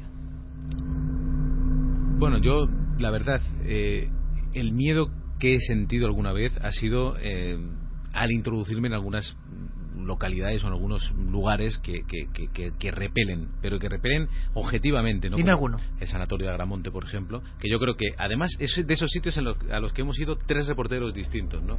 Y Tú cuentas tus, tus prevenciones, ¿no? Y sí, tu, sí. tu, impresión incluso de piel, nunca mejor dicho, a ese sitio, ¿no? Yo cuando estaba en la puerta y no quería entrar. Es decir, además estas cosas que no se dicen. Estaba el, el operador de cámara y yo y estábamos los dos haciendo tiempo. Fíjate que llegamos a otros lugares y no hay ningún problema. Y de hecho lo que suelo hacer es que mientras el operador está sacando pues las imágenes de, del exterior, yo me suelo dar un paseo para pero allí no me apetecía, la verdad, y, y, el operador tampoco quería entrar, con lo cual estuvimos sacando fachada bastante tiempo, ¿no?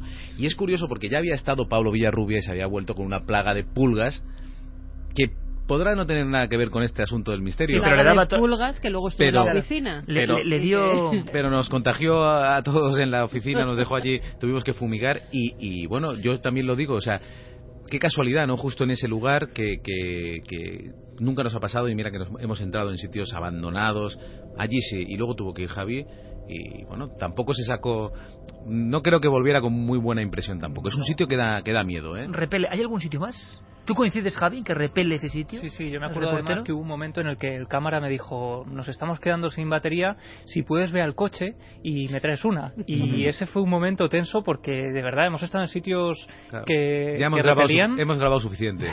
Pero este... Esa es la frase cuando ya te quieres ir porque no. sí, este era tremendo. Y además estuvimos a punto de despeñarnos porque el, el cámara se equivocó de camino, llegamos al final de la montaña, estaba diluviando, estaba todo embarrado, las ruedas del coche se quedaron ahí que no había forma de sacarlas. Era? ¿Y qué cámara era? Era Paco, Paco, que no quiso entrar y que no quiso. No, no, este era otro, este era otro, ¿eh? Pero eh, aquí la verdad es que con su buen hacer, con el buen hacer del cámara, porque sabía cómo tenía que actuar ante esas cosas, salimos del coche y nos dimos cuenta de que si hubiéramos maniobrado en marcha atrás, nos habríamos caído porque era un precipicio eh, brutal. Y al final conseguimos salir de ahí y empapados y con barro hasta las cejas hicimos el reportaje. Otro lugar que te haya repelido, que la oscuridad haya sido tan potente que te haya causado más que respeto. Las ruinas de la cárcel de Carabanchel, por ejemplo, muy, muy, vamos, ahora ya no existe, ¿no?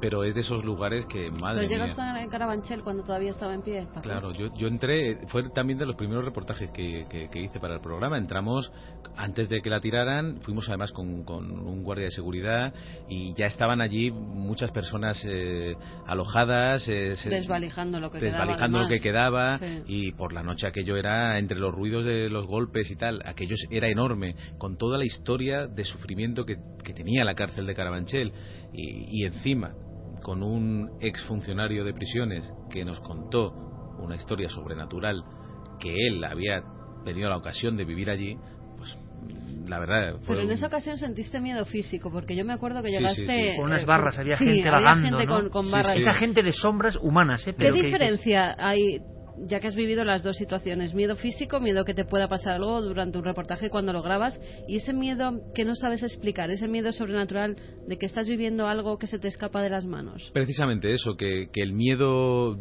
que te pueda dar algo que tú sabes lo que es, pues lo puedes superar, lo puedes afrontar, porque tú puedes haber, puede haber dos hombres con unas barras, pero si tú tienes otra barra, pues te puedes defender. Pero ¿qué sucede cuando estás en algún lugar? Pero esto nos puede suceder en nuestra propia casa, que sí. es lo terrible, ¿no? Uno puede tener miedo en, en, en, tu propia casa de algo que está sucediendo, que no puede estar pasando y, y que no, no, no, no, tenemos ninguna defensa, ¿no? Es que, que, ¿Ha habido algún lugar eso... precisamente cuya imagen, cuyo entorno no tenga nada de espectral, de repelente, y que sin embargo sí te haya producido inquietud? Bueno, es que no quiero desvelar, pero por ejemplo, podemos adelantar que este domingo en Cuarto Milenio. Adelanta, adelanta, vamos a hablar de eso. Bueno, vamos, nuestro compañero Nacho Navarro. Es otro ejemplo de otra cosa donde pasan cosas. Claro. No sabemos la cosecha del y de otro 2010 hasta aquí. De otro escéptico, absoluto. Y, que... ¿Cómo es la cara del escéptico cuando se transfigura? Es, es un ejemplo tremendo. ¿eh? Es que es que es muy parecida, ahora que no había pensado en ello, pero es muy parecida la cara de Nacho Navarro y la cara de José Miguel Gaona al día siguiente de que te haya pasado algo Qué bueno. Eh, espectacular, ¿no? Esto lo vamos a ver en Cuarto Milenio mañana. Mañana. Que no sé ni a qué hora vamos porque hay cambios de programación. Estar atentos, por favor, amigos. Puede que sea antes. Puedes adelantar algo, Paco, porque mañana lo contaremos. Eh, es una experiencia en el Parador de Jaén. Exacto, un sitio maravilloso. Con Nacho Navarro, que es uno más de nuestra familia pero que, como debe ser en este equipo, hay ultraescépticos. Racional total. Sí, sí. ¿Y, la cara que le viste? No, es que, es que pues la misma de Gaona no podía encontrar explicación a lo que había vivido en, sus propias carnes, que es es lo que hay que tener siempre presente cuando uno hace un comentario libre, jocoso. No, no, es que la gente eh, tiene vivencias en sus casas, no lo comentan porque hay estos listos que parece que tienen todo certezas, que yo les envidio, ¿eh? porque tener una certeza es muy complicada y esta gente que, a veces sin haber leído nada ni haber visto nada, simplemente porque sí, tienen unas certezas que, ah, pues hombre, yo siempre que se me acerca una persona así le digo, pues oiga, de verdad, no tengo... Enhorabuena. Enhorabuena, ¿eh? Enhorabuena, porque yo no estoy seguro de nada, Y, usted tiene, y mira que, y tengo amigos científicos que llevan 20 años estudiando una cosa y no están seguros, pero usted viene y esto es así. Pues claro, no llegamos a ese, límite porque ninguno de los escépticos que nosotros comentamos son así, si no, no se prestarían a esto. Es decir, son escépticos en inicio, pero luego están dispuestos a, aceptar que pueden estar equivocados, que sus teorías se pueden trastocar, ¿no? Y es el caso, por ejemplo, del doctor Gaona y de Nacho Navarro, que adelantemos que él no esperaba vivir nada porque él no tenía que vivir nada. Digamos que el que estaba expuesto era yo. Y resulta que el que se llevó la bofetada fue Nacho Navarro. Pues buena bofetada, ¿eh? Mañana desvelamos. Vamos con más cuestiones. José Luis García dice, a mí me dio tanto miedo que no pude entrar en el cementerio sacramental de San Isidro. Fui a visitarlo y me impone. Emilio Rivera, soy escéptico de lo establecido. Cada vez creo menos la realidad que está a la vista. Eso me empieza a pasar a mí, ¿no? Que soy escéptico, sí, es escéptico, sí, pero de lo que se cree oficial. En Teos dice, se tergiversa ser escéptico. Muchos son más bien negacionistas, porque para mí Iquero Benítez son escépticos, dudan de todo. ¿Cómo he dicho que se llama? En Teos. Buen nombre. Dark Ghost dice de los lugares que has estado, Paco, ¿cuál ha sido el que más te ha cambiado? Es decir, al volver a casa no eras el mismo. Hombre, personalmente no lo sé, porque casi me han cambiado más las reacciones de los demás que, las mías propias, ¿no? Pero por no repetir, porque ya hemos dicho la cárcel de Carabanchel, hemos dicho el, sanatorio de Agramonte, que son lugares que por supuesto me han marcado. Un lugar que, que por desgracia no se puede visitar y que habría que rehabilitar es el fuerte de San Cristóbal, que a mí me parece un lugar tremendo, con una historia terrorífica y donde no tiene tanto peso lo sobrenatural, aunque seguramente eh, si uno pasa allí el tiempo suficiente tiene que quedar de todo, ¿no? Eh, pero es un sitio que impresiona. ¿eh? Claro, la España, el esqueleto de la España del pasado es muy poderoso. es decir, hay sitios abandonados, sitios que quedan a desmano.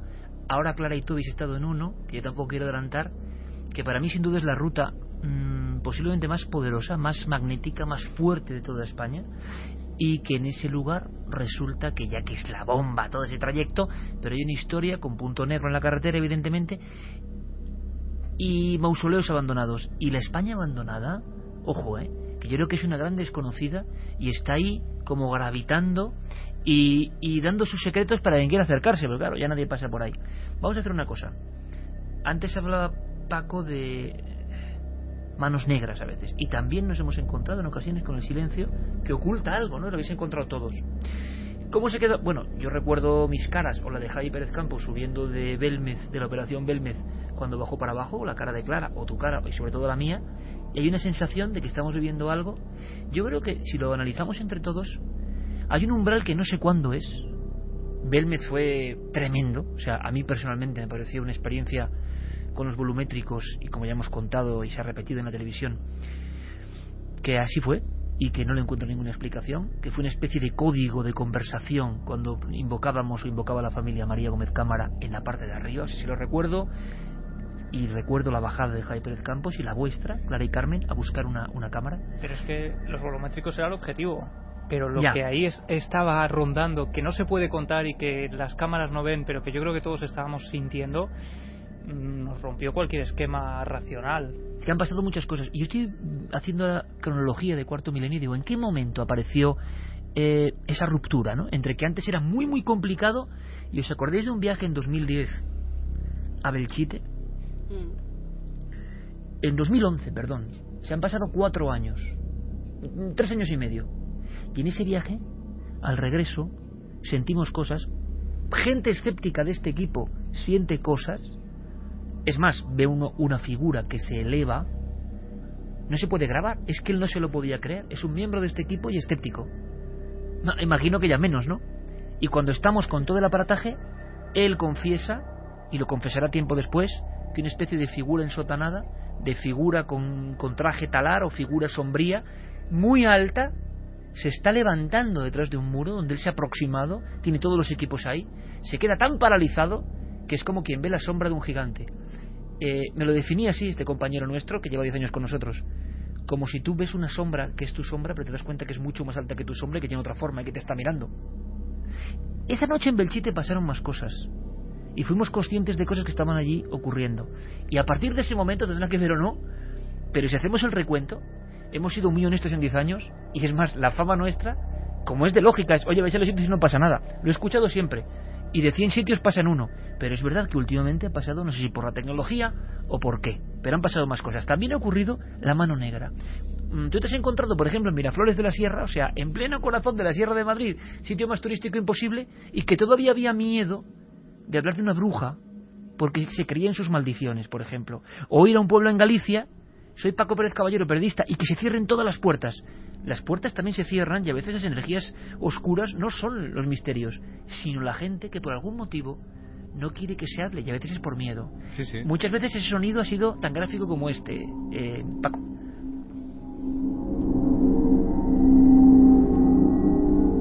Mira, soy Paco Pérez Caballero, soy periodista. Ah, olvide. Ya estuvo aquí, ya estuvo aquí otro señor. Sí, pero... No, no, no, no quiero dar historias de eso. No, no, no se preocupe, que... Discúlpeme. eh, Soy Paco Pérez Caballero, periodista, olvídelo. Y de repente la cerrazón, pero que a veces es por miedo. Tú piensas que es porque es por Totalmente. miedo puro y duro y ese miedo, en España del siglo XXI, con casos muy antiguos, tú lo has vivido. Sí, sí. Bueno, lo de la bruja, por ejemplo, es muy curioso, porque nadie cree en las brujas, pero la gente huye. No, no, yo no quiero hablar de la- no, esto no creo en las brujas, pero no voy a hablar de ella porque es que me puede caer encima la maldición. Pero oiga, ¿usted cree o no cree? Yo, como siempre he dicho, hay que hablar de las cosas, hay que hablar, es decir, usted diga lo que piensa, no, no cree usted en la bruja o cree que es una leyenda, muy bien, pues si nosotros vamos a hacer el reportaje, eso es otra de las cosas a las que nos enfrentamos, ¿no? Todo el mundo piensa que nosotros vamos a favor de obra y no es verdad. De hecho, hemos contado muchas historias. Este asunto, que este corte que hemos sacado ahora mismo, es de los fantasmas de Portomeiro. Y, y es un buen ejemplo porque nuestro amigo eh, Nacho Mirás, gran periodista de, de- Galicia, eh, nos pasó este tema porque él lo había recuperado, había escrito un artículo eh, diciendo que bueno que todo aquello seguramente había sido una invención de uno de los hijos de la familia, que esto eran unos poltergeists, eh, unos objetos que volaban, unas piedras que caían del techo, y parece ser que, que se señalaba en el pueblo a uno de los hijos que había gastado una broma a su padre. El padre se había muerto creyendo que había fenómenos paranormales. ¿De acuerdo? Bueno, una historia. Y así la contamos. Pero resulta que dos personas muy, muy, muy, muy próximas a la familia, que no se quisieron identificar precisamente por esto, dijeron que para nada, que ellos habían sido testigos de todo esto, que no se sabe por qué eh, a estas alturas se manchaba el nombre de- de este chico, que además también había fallecido, y querían contarlo. Y contamos la historia. Y nosotros vamos y contamos lo que hay. Y, y recogemos las opiniones, como se ve en el plató, de todos los puntos de vista. Cogimos personas eh, que iban por la calle que nos dijeron que efectivamente pensaban que todo era mentira y pusimos los testimonios de las personas próximas, ¿no? Y dejamos que yo creo que es lo razonable y lo serio que las personas que nos ven o que nos oyen en este caso saquen sus propias conclusiones. Javi, ¿tú te has encontrado también esa mano negra? Sí, yo me la he encontrado además recientemente y sobre todo con temas eh, que tienen que ver con la Iglesia. Eh, recuerdo un caso de unas momias en Cuenca que el propio obispado de Cuenca había prohibido tajantemente a la hermandad mostrar esas momias porque podían tener cierta relación con la Inquisición y no querían que se hablara de ello ni siquiera que se investigaran.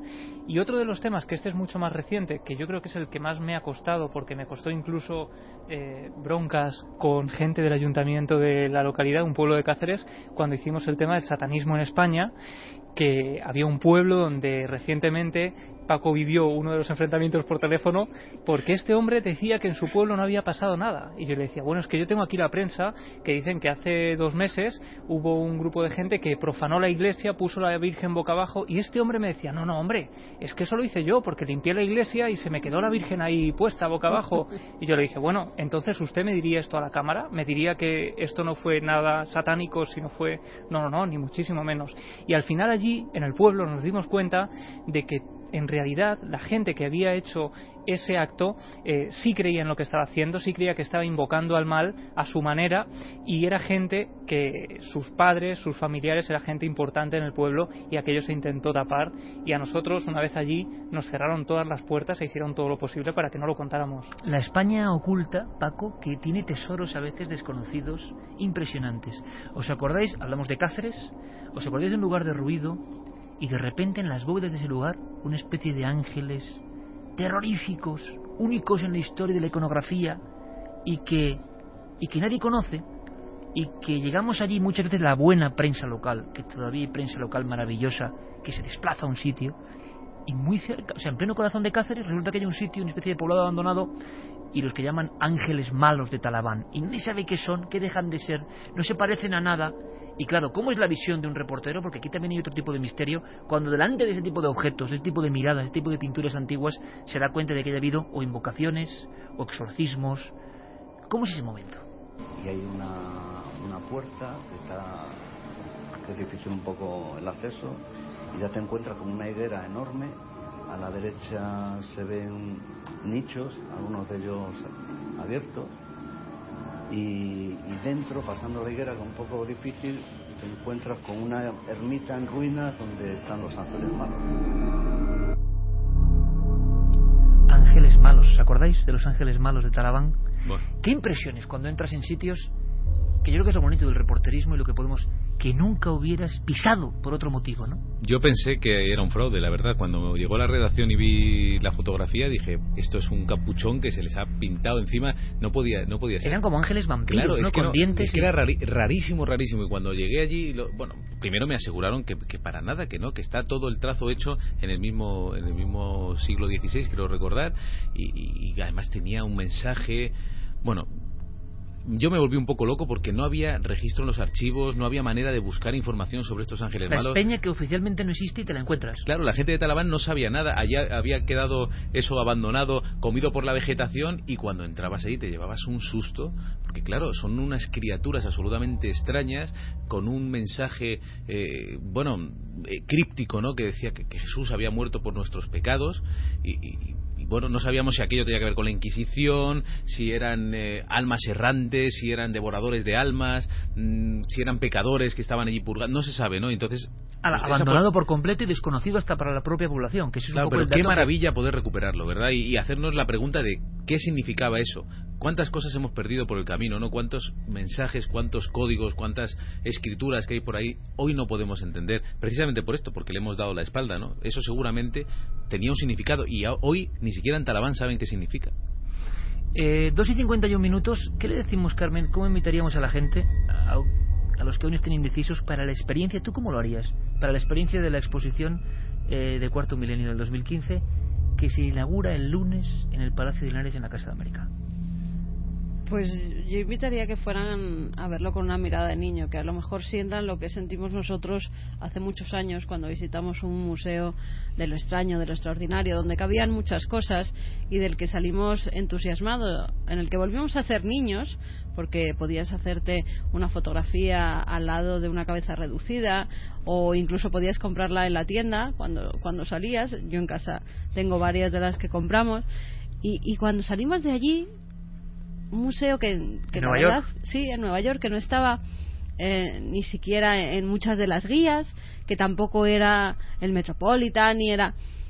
Y, y que entramos ahí y dijimos, oye, ¿y si en España alguien hiciera algo, aunque fuera parecido a esto, y ya pensamos, ¿y si hiciéramos algún día un museo en el que nos volviéramos a convertir un poco en niños, en el que esos miedos nocturnos eh, que nos entraban cuando veíamos una película de vampiros o el hombre lobo se pudiera tocar y si esos niños pudieran conocer historias maravillosas que tenemos en nuestro país, porque aquí ni siquiera se cuentan las miles de historias que, que tenemos ahí en España. Y cuando lo hemos visto hecho realidad, no lo sé, es como volver a encontrarte con tu alma de niño. Eh, la historia de la exposición de Cuarto Milenio, lo que nadie se haya desvelado, es que nació en Nueva York. Sí. Eh, con, estábamos tú y yo medio locos diciendo este hay que llevarlo a España. Han pasado como cinco años o más. Pero el sueño se está haciendo y un pilar importante es, es un trabajo de todos. Y ese es el lema, volver a reencontrarse con el alma de niño y volver, si es posible, los niños y jóvenes a engancharse con una vocación, porque hay cientos de piezas, de verdad, para sentir algo más que la mera contemplación parte de, bueno, el pilar de esta historia es Juan Villa, sin duda alguna, uno de los últimos genios artesanos en este país y que estamos tan emocionados que queremos saludarle, que yo creo que todavía el hombre está currando, nosotros curraremos todavía horas con él. Juan, buenas noches, amigo. Muy buenas noches a todos. ¿Cómo estás? ¿Cómo estás en este momento? Cuenta atrás. Bueno, pues estoy entusiasmado a tope. La verdad es que lo que tenemos entre manos va a ser algo fantástico, con mucha ilusión, con mucha ilusión. Eh, Juan Villa, eh, todo el mundo lo conoce, es el hombre que hace las criaturas de cuarto milenio. Habrá zoología misteriosa, habrá arqueología imposible, habrá ciencia de vanguardia, habrá genios olvidados españoles, habrá visitantes, habrá tantas cosas, Juan. A ti de lo que estábamos ya colocando, viéndolo ya en su sitio, para que el lunes comience el público a... porque son figuras que quieren ser queridas, que quieren ser observadas, que quieren alimentarse yo creo también del anhelo, del asombro, de las preguntas, de las fotos, son vanidosas también un poco, no quieren estar ahí con la gente. ¿Cuál es la pieza que más te ha impresionado ahora viendo cuando le estabas colocando con todo el equipo, Juan? Efectivamente, pues mirar, la, la verdad es que tenemos ya prácticamente casi todo listo yo os tengo que contar que lo primero que hago eh, por la mañana cuando llego y lo último que hago por la noche es irme a la segunda planta a visitar muñecos malditos y ver si Anabel está en su sitio, no sé por qué. o, si, Leda se ha movido, ¿no? Os lo prometo, os lo prometo. Esa va a ser la zona preferida de Clara Voces, pero la zona que muchos querrán visitar y otros no. ¿Eh? la zona un poco misteriosa, de verdad, pues tremenda, ¿no? a estas horas con lo que pasa en el Palacio de Linares, ya con muchas de las figuras dentro? ¿Habrá alguna niña jugando con ellas? Mm. Qué bueno eso, en el Palacio de Linares hasta ahora están esas figuras, Juan. Es el tema de conversación de todos, de guardias de seguridad allí. Eh, eh, bueno, sobre todo en la segunda planta, con, con, esta recreación que tenemos de los muñecos malditos, ¿no? Porque, Clara. Bueno, eh, parece que no paramos de, hablar de otra cosa ahí en el, museo ahora mismo. Porque vaya lugar, ¿eh? Hemos elegido para la, para la exposición, ¿eh, Clara? El mejor lugar que se podía escoger, sin duda alguna. Y además, yo creo que mucha gente que no ha tenido la ocasión de estar nunca dentro del Palacio Linares, aparte de, de la exposición, que es de por sí maravillosa, el plus del lugar donde se organiza yo creo que es una cosa única y que no hay que perderse. Dos plantas, pedimos paciencia porque habrá mucho público, pero Juan, ¿tú cómo harías un eslogan? ¿Cómo invitarías, como ha hecho Carmen ahora, al público? Tú que lo has vivido creo que más que nadie, que son tus criaturas. Son un poco de todos porque es la filosofía de todos, pero realmente son también tus hijas, ¿no? Eh, ¿Tú por qué, cómo invitarías a través de la cadena SER a esta exposición que se abre el, lunes y para la cual, repito, todavía hay entradas, pueden informarse en nuestras webs, en ikergemez.com, navedelmisterio.com, taquilla Mediaset, todavía para los días de diario entradas. Sí, eh, pocos ya. Sí, pero bueno, hay que animar. Miércoles, jueves, martes podéis encontrar hueco. Juan, ¿cómo invitarías? ¿Por qué? Tú como artesano y creador de ese mundo absolutamente mágico y hay que decirlo, único en el mundo? Pues mira, yo creo que al final se reduce todo un poco a lo que comentaba Carmen, al entusiasmo, al seguir siendo niños. En realidad lo que vamos a lo que van a poder ver todo el mundo que venga a la exposición es eso, es pura magia prácticamente, ¿no? Es decir, rompemos tabú, rompemos eh, cosas establecidas, somos diferentes y, el, entusiasmo que vamos a llevar en el cuerpo cuando salgamos de la exposición, la alegría, la satisfacción, em, va a ser la misma que teníamos cuando éramos pequeños y nos ilusionábamos con cualquier cosa, ¿no? pues la verdad es que esa, esa energía es la que vamos, la que queremos transmitir a todo el mundo y la que sentimos también cuando hacemos las piezas, ¿no? Creo que vamos a estar con todo perfecto. Hay una novedad que yo he presentado al equipo, Juan, y es ese catálogo, que esto era una sorpresa increíble, el catálogo oficial de la nave del misterio, que hay que decir que nos hemos currado, que no depende de nadie, que hemos hecho nosotros a puro esfuerzo, para que la gente, si quiere, pueda tener ese recuerdo, papel fotográfico de lujo, con las mejores figuras de la historia de la nave del misterio. No hay muchos ejemplares, yo creo que va a ser algo cotizado con el tiempo y que es un recuerdo imborrable. Juan, solo puedo decir que para mí es un orgullo para todo el equipo eh, volver a ser niño contigo. La conjunción ha sido maravillosa. Clara entonces me preguntaba que estará en la rueda de prensa que hacemos el lunes, la rueda de prensa, que cómo nos conocimos. Le he contado toda la historia y es todavía más mágica, ¿no? Pero que es un orgullo hacer cosas tan increíbles en pleno siglo XXI. En este mundo tan lógico es increíble eh, poder estar tan sanamente loco y que, y que hagamos esto para toda la gente. Ojalá nazcan muchas vocaciones. El lunes nos vemos, Juan. Efectivamente, el lunes nos vemos por ahí, esperamos a toda la gente. Gracias por construir este sueño con nosotros. Un fuerte abrazo para todos y nos vemos en la exposición. Un abrazo. Un abrazo, Iker. Carmen. Expo de Cuarto Milenio, 13 al 26 de abril, Casa de América, impresionante, podemos decirlo, eh, más de 20.000 personas van a pasar por este evento, en una es- cuestión, no es un concierto de rock, no es fútbol, no es, estamos orgullosos, ojalá aprendamos, ojalá nos enseñéis cosas. Paco, en nada, ¿qué enseña el misterio? ¿Por qué ha merecido la pena este viaje que cuentas inexplicable? Pues yo creo que enseña a mirar eh, la vida con otros ojos y pienso que es una decisión personal. Uno puede pasar por la vida de puntillas o, puede profundizar ¿no? y, y escuchar.